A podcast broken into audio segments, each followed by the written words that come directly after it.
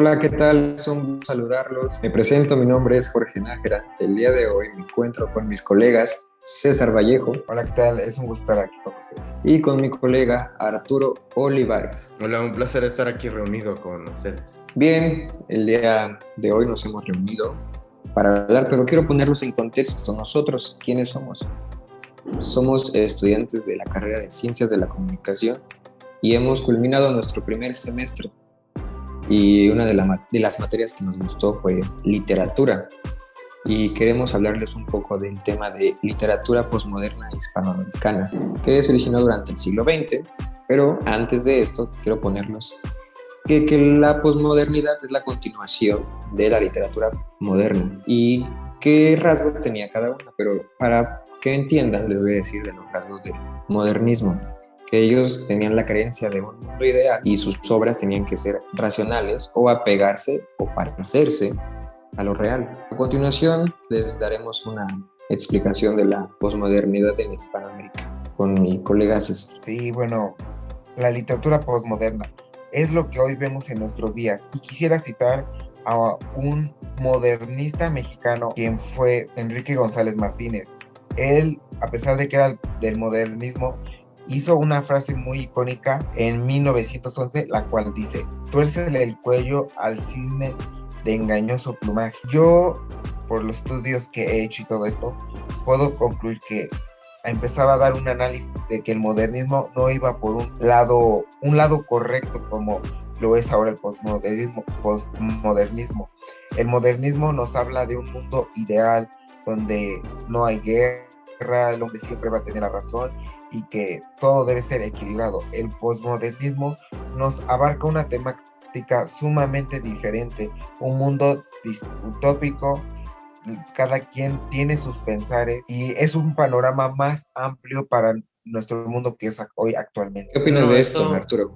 Pues generalmente yo también tenía esa eh, como que inquietud de saber qué era la diferencia, ¿no? Porque pues, al final de cuentas, con significar o que nos digan posmoderno no siempre va a significar que es después, ¿eh? O sea, aguas ahí, para poder especificar lo posmoderno, pues se basa en querer romper con barreras como el realismo, ¿no? Que te ponen en la modernidad como algo bonito, pero destaca mucho su forma en describir el mundo real, al final de cuentas, y también después pues, ahorita te, escribía, te describía el mundo real. Después vamos a tocar más o menos el tema de lo que es real en este ámbito. Pero, o sea, se basaba demasiado en movimientos muy nacionalistas. A eso lo que voy. Patriotas. Sí, exacto, un poco muy patrióticos en ese aspecto, siendo sinceros, pero mostrando una ideología muy personal.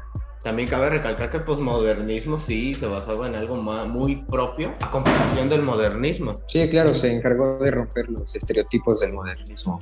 Ajá. Posmodernismo. agregar algo, es el individualismo ya no es más de si eres por país, por, por, por mismo estado, es ya más individual, ni por clase social, ya cada quien ve por, por sí mismo y creo que esto el posmodernismo se ve muy reflejado en nuestra escritura. Además de que quisiera añadir del lenguaje, el lenguaje ya no es algo muy exótico exótico, sino palabras de nuestra comunidad, de nuestro país, algo que entendamos, que nos sintamos identificados con la lectura. Sí, claro, decía que la posmodernidad defiende que la posibilidad del progreso es solo individual, como dice César, y que para partir de ahí rechazaban el racionalismo y la creencia del mundo ideal que decía el modernismo, como, como decía Arturo, romper con esos estereotipos.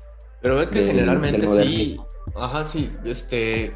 Generalmente sí me gustaba eso porque digería mucho en las personas.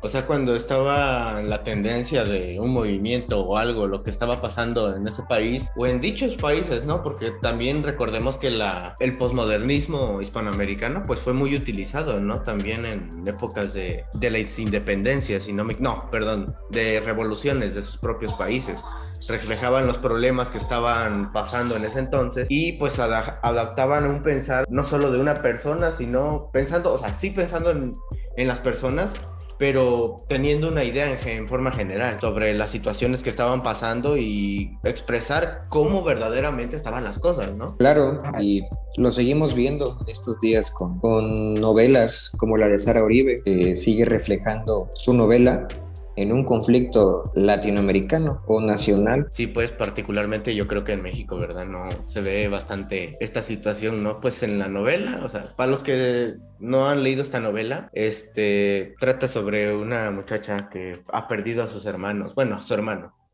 Sí, a, su hermano. a pesar de que sabe que fue secuestrado y lo mataron, ella siempre tiene la idea, ¿no? De poder encontrarlo a pesar de que ya está muerto. Y esto, claro, para que hace correr su cuerpo. Ajá, sí, exacto. Y personalmente, o sea, sí se me hace un poco crudo, ¿no? Porque cruda realidad. creo que mejor palabra no hay para describir, pero en México y en gran parte por eso, también ya lo mencionó mi, mi, mi colega, de que esto en Latinoamérica particularmente sufren estos estas problemáticas y pues al final de cuentas como que pasan desapercibidos y esta novela sí que me llamó la atención este, precisamente porque muestra lo que está pasando en México y de manera muy particular, ¿verdad? Y que no se le ha puesto la atención suficiente a pesar de hacer posmodernidad, expresar este, la inquietud, la impotencia y pues no, no, parece ser que no hay solución, pero al final de cuentas sabemos que la hay. Sí, claro, para quienes no han leído Antígona González de Sara Oribe, de esta escritora mexicana. Les voy a decir tres palabras para resumir Secuestros y violencia en México. ¿De qué trata? Como ya dijo Arturo, Antígona González, que es esta, este personaje ficticio de Sara Uribe, busca a su hermano Tadeo, Tadeo González, que fue secuestrado por los crímenes, por la organización del narcotráfico en, nuestro país. Y que ella sabe que su hermano está muerto, porque dice que si no, él ya hubiera llamado a casa. Y se da la tarea de buscar su cuerpo para enterrarlo y tener un lugar en donde llevarle flores y rezar. Es donde se da cuenta de que no es la única Antígona González que existe en México. Es una metáfora refiriéndose de que no es la única persona que ha perdido un ser amado, un ser querido, por culpa del, narcotráfico, por culpa de, los secuestradores, y de que su hermano ya no va a regresar. Y se da cuenta de que hay padres, madres, hermanos, tíos, abuelos, hijos que ya no regresan a casa. Y esto es la posmodernidad, reflejar también un conflicto social latinoamericano en una novela, plasmarlo en tinta. Platícanos, César, ¿tú qué, qué novelas has leído de la posmodernidad? Pues miren, acabo de leer un libro sumamente bueno, que son Casas Vacías de Brenda Navarro. Toma que creo que es el más polémico, no solo en México, sino en Hispanoamérica. Y lo que nos hace ver del postmodernismo, olvidar las viejas creencias. Y yo digo que una de las peores viejas creencias es tratar a la mujer como un objeto. Aquí Brenda Navarro en Casas Vacías nos narra la historia de dos mujeres que comparten al mismo hijo. Muchos podrán decir que es una historia de robo y todo esto, pero yo digo que va más allá porque las dos, a pesar de que una le robó a la otra el hijo, comparten la misma maternidad. Creo que la maternidad para, para las mujeres es algo sumamente difícil, pero nosotros los hombres, que pues, al final cuentas no lo sentimos, las tratamos de diferente manera solo por, por ser mujeres. Y, creo que ellas cargan el peso más importante de la vida y es traer a la vida a los niños. Quisiera rescatar unas palabras que la verdad me, me, me dolieron o cierta realidad porque dice, yo no tengo nombre, le dije, pero ya no sé si me alcanzó a escuchar porque seguí caminando hasta que desaparecí de su vista, como si yo fuera una más y logré perderme entre la gente. Este, esto significa que cada mujer que pierde un hijo siente gran dolor, pero lamentablemente en nuestra sociedad como es México o generalmente en Hispanoamérica, son sociedades que la justicia para la mujer son sumamente imparciales. Cada, los hombres siempre van a buscar su propio beneficio y hasta las mismas mujeres a veces nos apoyan. Por eso está mucho la frase de apoyémonos entre nosotras. La frase que es lo que es, es una frase que al final de cuentas hace ver que Hispanoamérica quiso, bueno, a pesar de que el posmodernismo no surgió aquí en Hispanoamérica, quisieron traer esto porque cada quien tendría sus nuevas libertades. Ya no tendremos que basarnos en un régimen absoluto y creer en lo que nosotros queramos, ¿no? Podría decirse egoísta, pero no. Al final de cuentas, creo que nuestra sociedad podría mejorar, pero está muy difícil ya solo queda ver por nosotros. Sí, claro, y esta es una de, las, de los rasgos de la posmodernidad, de que reflejar conflictos sociales en obras literarias. Y también yo me gustaría decir unas palabras de Sara Uribe, que plasma en su novela, que dice, no es normal que un autobús desaparezca y sus pasajeros estén muertos, mutilados y quemados y que policía y prensa no digan nada. Y esto a pesar de que está hablando de un conflicto en general, un conflicto muy de Hispanoamérica, a mí me llegó mucho y me dolió mucho porque es un conflicto que, uno, no un conflicto, sino un suceso que pasó donde, donde yo radico, de donde yo soy, de Guerrero. Y las, las tres palabras muertos, mutilados y quemados o incinerados me llegó porque me hace recordar a los 43 estudiantes de Ayotzinapa. Arturo, tú sabrás de esto.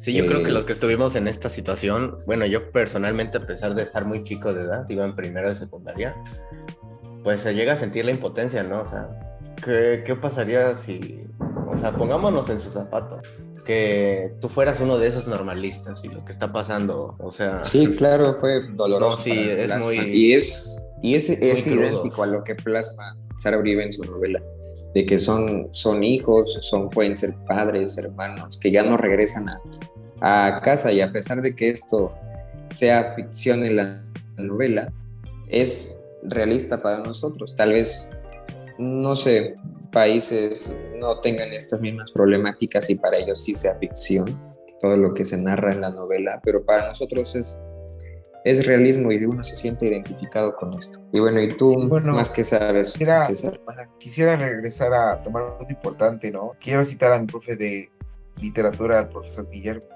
el cual nos dice, nada es nuevo, o sea, todo ya, o sea, es difícil crear algo nuevo actualmente, o un años atrás.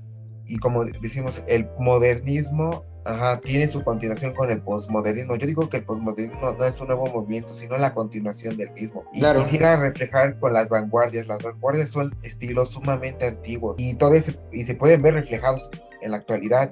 Y yo quisiera, en mi, en mi libro, que es Casas Vacías, de Brenda Navarro, vi esto de la vanguardia, el cubismo. El cubismo se caracterizaba por, por este desorden de las historias, que no se cuenta solo por una persona, o sea, es algo muy, muy disperso que te hace entrar muy directo al papel porque te entra por, por, esa, por esa curiosidad. Y, también leí un libro igual como de cubista que fue Ciudad de los Perros y pues se parece mucho, ¿no? A pesar de que uno fue escrito ya hace mucho tiempo y esta apenas, o sea, podemos ver que el postmodernismo es continuar y no eliminar pero sí cambiar ideología que estaban destruyendo a la sociedad. Sí, claro, es uno de los, de los rasgos, como decía el, el profe Guillermo, que ya en estos días es muy difícil inventar nuevos títulos, nuevas novelas, nuevos cuentos, nuevos poemas, que simplemente se vuelven a agarrar eso y lo vuelven a transformar. Eh, como es uno de los rasgos que decía de, del posmodernismo, que es la parodia de lo consagrado o como me gusta decirle a mí y me gustaba decir en clase, que era de jugar con lo que ya existe. Y, esto es lo que hace el posmodernismo, agarrar obras literarias de, del modernismo o incluso clásicas, porque eso se puede, y volverlas posmodernas. ¿Y qué era? Pues exagerarlas. Exagerar, ahorita en día vemos novelas del romanticismo exageradísimas, en, contextos totalmente diferentes a los originales, pero esto es el posmodernismo, dejar lo real atrás y volverlo ficción para nosotros o para los, los lectores del posmodernismo, ¿verdad? No, pues sí, al final de cuentas, ¿verdad? Yo ciertamente personal, así, tenía un conflicto mínimo con lo que era modernidad. Y al principio cuando estábamos viendo el tema, ¿verdad? Y pues al final de cuentas, eh, también tenía, me surgió otra idea de que el posmodernismo bien te beneficia, ¿no? Tanto socialmente como personalmente. Pero no sé si alguien de ustedes logra ver si exista o puede haber una desventaja al tener que emplear el, este movimiento o este posmodernismo. Es que mira, bueno, al final de cuentas, como ya había dicho, ideal, porque yo digo que el mundo ideal ya no puede llegar. La disutopía en estos días es muy clara. Lo individual, cada quien va por sus beneficios. Ya no hay como hay una frase muy icónica que he escuchado de una película de mi infancia que dice, ya no hay personas buenas o malas, sino cada quien busca vivir sus vidas, porque vivir la, su vida, ¿no? Ya no, ya no se considera si eres bueno o no, es buscar tu beneficio propio. Y que, o sea, no se puede haber una, eso es la ventaja mala, pero pues al final de cuentas, pues ya no, pues ya no, como te dije, ya no hay ventajas, desventajas, porque cada quien va por lo individual y no por lo grupal. Sí, claro, es lo que pues mencionábamos al principio del posmodernismo que era de defender que el progreso ahora es individual, ahora solo depende de uno mismo, que es lo contrario a lo que decían los modernistas, ¿verdad? De que en conjunto íbamos por un mundo ideal. Y los posmodernos que, rechazaban esa idea decían que no, el progreso es individual, que es como lo menciona César. Y bueno, chicos, colegas míos, ¿de qué, otras, qué otros cuentos han leído de la literatura posmoderna en Hispanoamérica? A mí me gustaría hablar sobre uno en concreto. Bueno, del que yo les comentaba era de Bajo un cielo ajeno de Bernardo Fernández, este escritor mexicano, y hablando igual de conflictos nacionales, internacionales. Este es un vivo reflejo de lo que se vive hoy en, en Hispanoamérica. ¿Por qué? Porque, ¿qué nos habla de este cuento? De un mexicano oaxaqueño específicamente, del cual viaja a Marte escuchen bien, viaja a Marte a trabajar. ¿Por, qué? Porque él era jardinero y necesitaban un jardinero en Marte. Esto es muy ficticio, es una ficción, es ciencia ficción.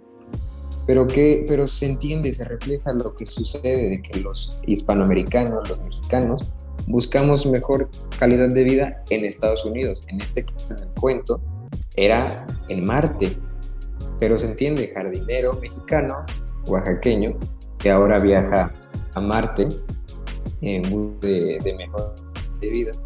Y aquí, pero sin embargo, a pesar de que suena muy ficticio, suena muy lejano, que, pero es probable que pase, no, no deja de haber clasismo. Y es algo que se refleja en el cuento, de que llegan ingleses, alemanes, suecos, noruegos, y se juntan entre ellos y hacen a un lado a los argentinos, colombianos, chilenos, a los mexicanos y, nos, nos llevábamos de, nos llamaban los, me parece que los hippies o los groupies, algo así. Y, y, a pesar de que ya se supuestamente están avanzando tecnológicamente en el cuento, porque ya están trabajando en Marte, siguen con, con el clasismo y a pesar de tanta tecnología que tenemos, jamás vamos a acabar con esos temas de, discriminación, de dónde vienes, de dónde vives, tu nivel socioeconómico y todo eso. Y me, gusta esto del posmodernismo a mí, porque refleja, eh, nos ayuda a entender y nos refleja conflictos que pasan en la vida real, pero nos los hacen ver de una forma ficticia de que tal vez tú lo lees y ves que es algo que no es, no probable que pase, pero tú no te das cuenta y detrás tuyo está pasando en la vida real. No son extensos, utilizan palabras que nosotros utilizamos en nuestros días. Y tiene razón que, que los cuentos, que, que, no dejan de ser clásicos, pero sí, es verdad, su lenguaje era muy difícil de entender, muy extensos, y ahora son, son fáciles de entender ya también los escritores, también para nosotros, eligen temas que son interesantes para que el lector se enganche con esos libros, porque muchos de nosotros no, no nos adentramos al mundo clásico y moderno por lo mismo del lenguaje en los, en los cuentos y en las novelas. Bueno, quisiera añadir un punto que, ¿qué logramos con estas, con estas lecturas? al final de cuentas, yo me identifico, si leemos este tipo de cosas, nos sentimos identificados que podemos hacer una revolución, que cada quien tiene su propio pensar, no tenemos que seguir con la esquematización de antes. Muchas personas nos dicen que somos la generación de cristal, pero creo que se equivocan, creo que nosotros somos una sociedad que se cuestiona todo, no queremos seguir lo mismo de siempre, que actualmente cada quien ve, pero al final de cuentas, mínimo que haya igualdad por, por lo que somos y, se puede llegar con, pues, con escritos, no tiene que llegar a violencia, que tú eres mejor, no, sino que si tú te lo crees, pues al final de cuentas, tú vas a ser el, la persona que quieras. Sí, claro. Esto del posmodernismo te abre más opciones, abre tus, tu panorama sobre cómo, a los escritores especialmente, sobre cómo escribir, qué escribir. Cada quien se va y eso es lo que a mí más me gusta y es lo que más me llama la atención de la literatura posmoderna en Hispanoamérica.